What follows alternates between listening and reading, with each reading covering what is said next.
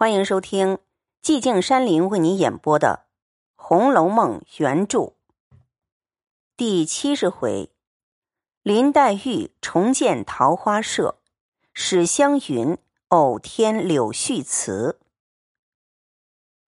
话说贾琏自在梨香院半宿七日夜，天天僧道不断做佛事，贾母唤了他去，吩咐。不许送往家庙中，贾琏无法，只得又和石觉说了，就在尤三姐之上点了一个穴，破土埋葬。那日送殡，只不过族中人与王信夫妇、尤氏婆媳而已。凤姐儿一应不管，只凭她自去办理。因又年近岁逼，诸物未及不算外。又有林之孝开了一个人名单子来，共有八个二十五岁的单身小厮应该娶妻成房，等里面有该放的丫头们，好求指配。凤姐看了，先来问贾母和王夫人，大家商议，虽有几个应该发配的，奈个人皆有缘故。第一个鸳鸯发誓不去。自那日之后，一向未和宝玉说话，也不盛装农事。众人见他至坚，也不好相抢。第二个琥珀又有病，这次不能了。彩云因近日和贾环分崩，也染了无医之症。只有凤姐和李纨房中粗使的大丫鬟出去了，其余年纪未足。令他们外头自取去了。原来这一向因凤姐病了，李纨、探春料理家务不得闲暇，接着过年过节出来许多杂事儿，竟将诗社搁起。如今仲春天气，虽得了功夫，正奈宝玉因冷顿了柳香莲，见稳了尤小妹，监视了尤二姐。气病了刘五儿，连连接接，闲愁胡恨，一重不了一重天，弄得情色若痴，语言常乱，似染争冲之极。慌得袭人等又不敢回贾母，只百般逗他玩笑。这日清晨方醒，只听外间房内叽叽呱呱之笑声不断。袭人因笑说：“你快出去解救，晴雯和麝月两个人按住温都里娜隔着呢。”宝玉听了，忙披上灰鼠袄子出来一瞧，只见他三个被褥尚未叠起，大衣也未穿。那晴雯只穿着葱绿怨绸小袄，红小衣、红睡鞋，披着头发，骑在雄奴身上。麝月是红绸抹胸，披着一身旧衣，在那里抓雄奴的泪枝。雄奴却仰在炕上，穿着撒花紧身儿，红裤绿袜，两脚乱蹬，笑得喘不过气来。宝玉忙上前笑说：“两个大的欺负一个小的，等我助力。”说着，也上床来隔着晴雯。晴雯触痒。笑得忙丢下匈奴和宝玉对抓，匈奴趁势又将晴雯按倒，向他肋下抓动。袭人笑说：“仔细冻着了，看他四人裹在一处，倒好笑。”忽有李纨打发碧月来说：“昨晚上奶奶在这里把块手帕子忘了，不知可在这里？”小燕说：“有有。”有，我在地下拾了起来，不知是哪一位的，才洗了出来晾着，还未干呢。碧月见他四人乱滚，阴笑道：“哼，倒是这里热闹，大清早起就叽叽呱呱的玩到一处。”宝玉笑道：“你们那里人也不少，怎么不玩？”碧月道：“我们奶奶不玩，把两个姨娘和秦姑娘也憋住了。”如今秦姑娘又跟了老太太前头去了，更寂寞了。两个姨娘今年过了，到明年冬天都去了，又更寂寞呢。你瞧，宝姑娘那里出去了一个香菱，就冷清了多少？把个云姑娘落了单。正说着，只见湘云又打发了翠缕来说：“请二爷快出去瞧好诗。”宝玉听了，忙问：“哪里的好诗？”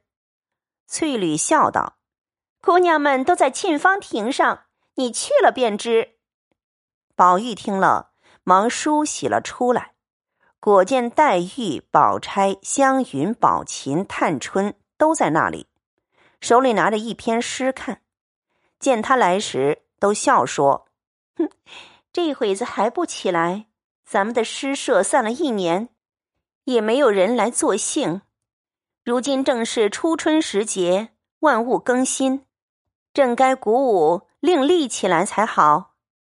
湘云笑道：“一起诗社时是秋天，就不应发达。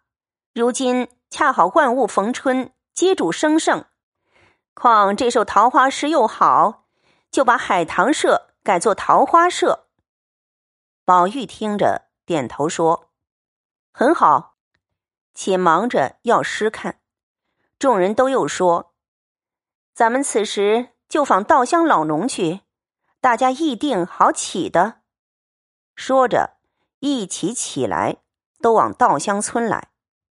宝玉一臂走，一臂看那纸上写着《桃花行》一篇，曰：“桃花帘外东风软，桃花帘内。”陈庄懒，帘外桃花帘内人，人与桃花隔不远。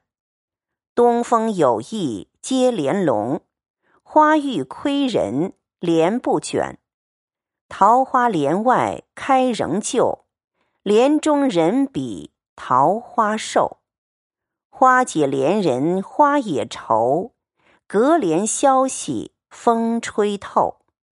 风透香帘花满庭，庭前春色倍伤情。闲台院落门空掩，斜日栏杆人自平。凭栏人向东风泣，倩裙偷傍桃花丽。桃花桃叶乱纷纷，花绽新红叶凝碧。雾裹烟逢一万株，烘楼照壁红模糊。天机烧破鸳鸯锦，春酣欲醒移山枕。侍女金盆进水来，香泉影战胭脂冷。胭脂鲜艳荷香泪，花之颜色人之泪。若将人泪比桃花，泪自长流花自媚。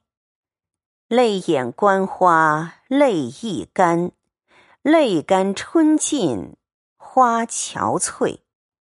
憔悴花遮憔悴人，花飞人倦一黄昏。一声杜宇春归尽。寂寞帘笼空月痕。宝玉看了，并不称赞，就滚下泪来，便知出自黛玉，因此落下泪来。又怕众人看见，又忙自己擦了。因问：“你们怎么得来？”宝琴笑道：“你猜是谁做的？”宝玉笑道。自然是潇湘子稿。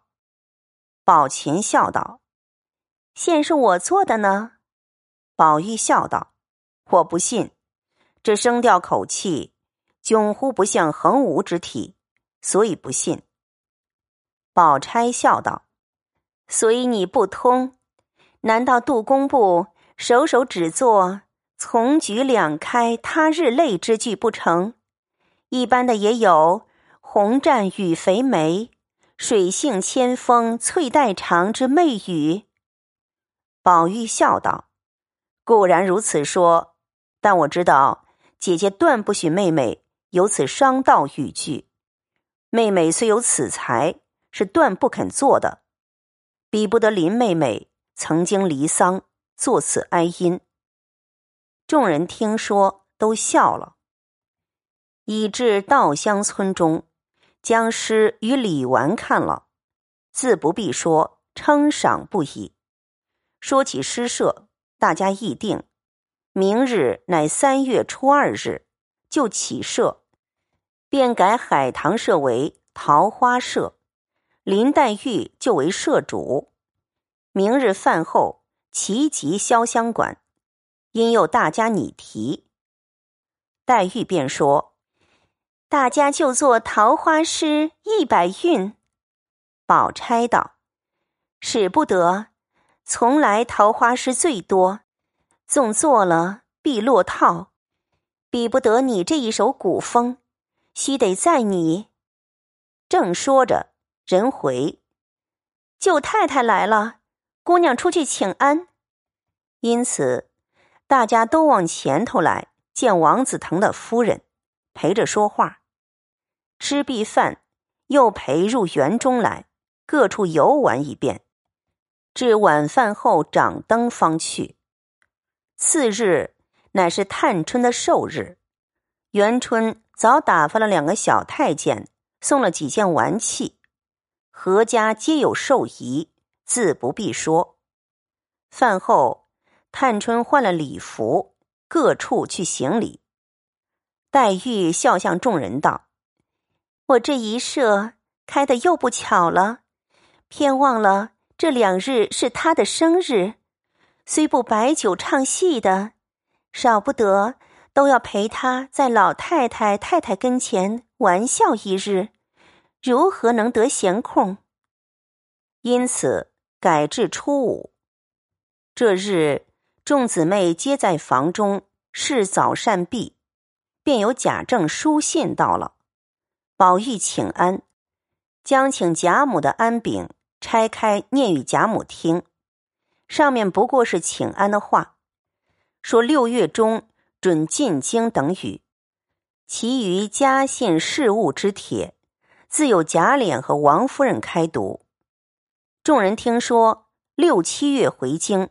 都喜之不尽。偏生近日，王子腾之女许以保宁侯之子为妻，则于五月初十日过门。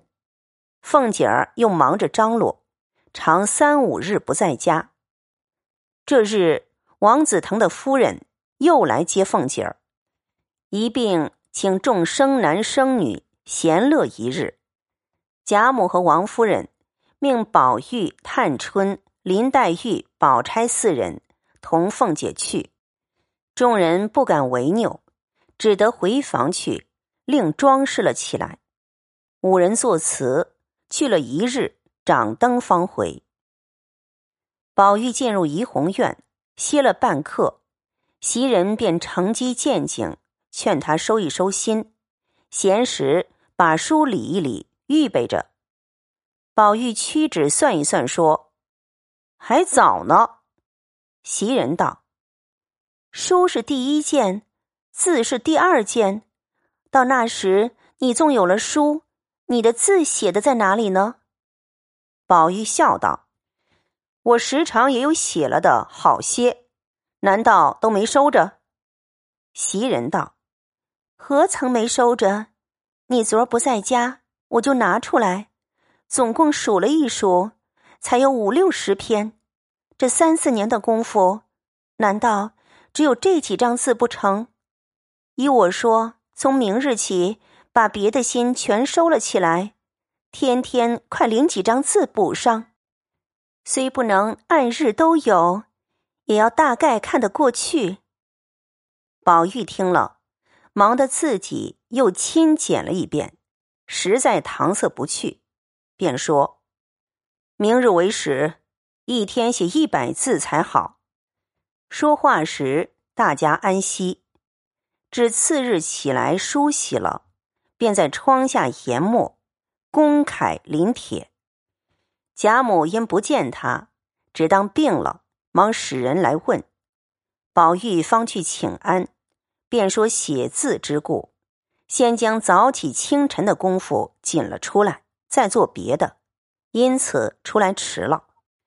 贾母听了，便十分欢喜，吩咐他以后只管写字念书，不用出来也使得。你去回你太太知道。宝玉听说，便往王夫人房中来说明。王夫人便说：“临阵磨枪也不中用，有这会子着急，天天写写念念。”有多少完不了的？这一赶，又赶出病来才罢。宝玉回说不妨事。这里贾母也说怕急出病来。探春、宝钗等都笑说：“老太太不用急，书虽替他不得，字却替得的。我们每人每日临一篇给他，搪塞过这一步就完了。一则老爷到家不生气。”二则他也急不出病来。贾母听说，喜之不尽。原来林黛玉闻得贾政回家，必问宝玉的功课。宝玉肯分心，恐林妻吃了亏，因此自己只装作不耐烦，把诗社便不起，也不以外事去勾引他。探春、宝钗二人。每日也临一篇楷书字与宝玉，宝玉自己每日也加工，或写二百三百不拘。至三月下旬，便将字又急凑出许多来。这日正算，再得五十篇，也就混得过了。谁知紫娟走来，送了一卷东西与宝玉，拆开看时，却是一色老油竹纸上。临的中王鹰头小楷，自己且与自己十分相似，喜得宝玉和紫娟做了一个揖，又亲自来道谢。接着史湘云、宝琴二人一接临了几篇相送，凑成虽不足功课，亦足搪塞了。